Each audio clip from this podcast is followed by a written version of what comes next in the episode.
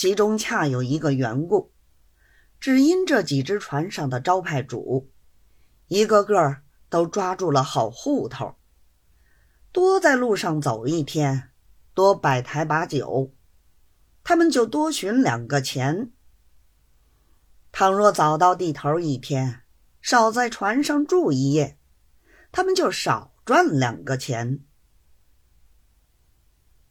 如今头一个胡统领就不用说，龙珠本是旧交，虽不便公然摆酒，他早同王师爷等说过，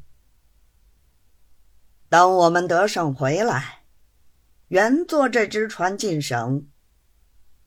那时候，必须脱略一切，免去一注，与主公痛饮一番。这几天，龙珠身上明的虽没有，暗底下早已五六百用去了。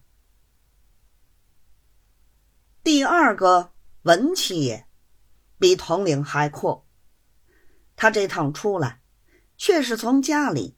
带钱来用，并不是克扣军饷。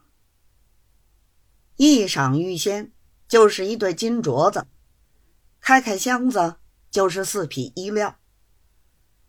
连着照不了赵师爷的新相好蓝仙，照不了还没有给他什么。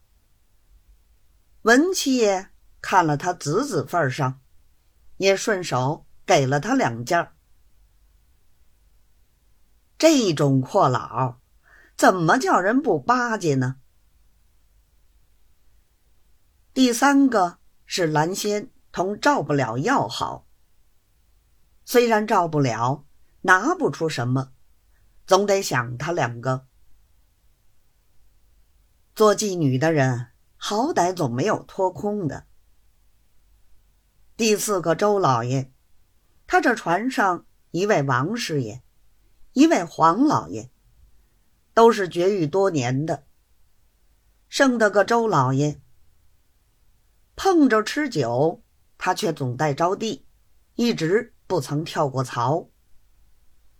小虽小，也是生意。还有大人跟前的几位大爷、二爷，同着营官老爷，晚上停了船，同到后梢头坐坐。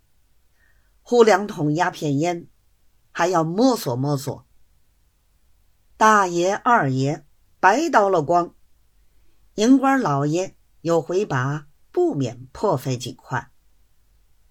他们有这些生意，就是有水可以走快，也绝迹不走快了。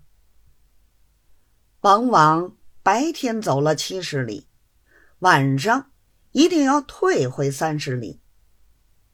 所以两天多的路程，走了六天，还不曾走到。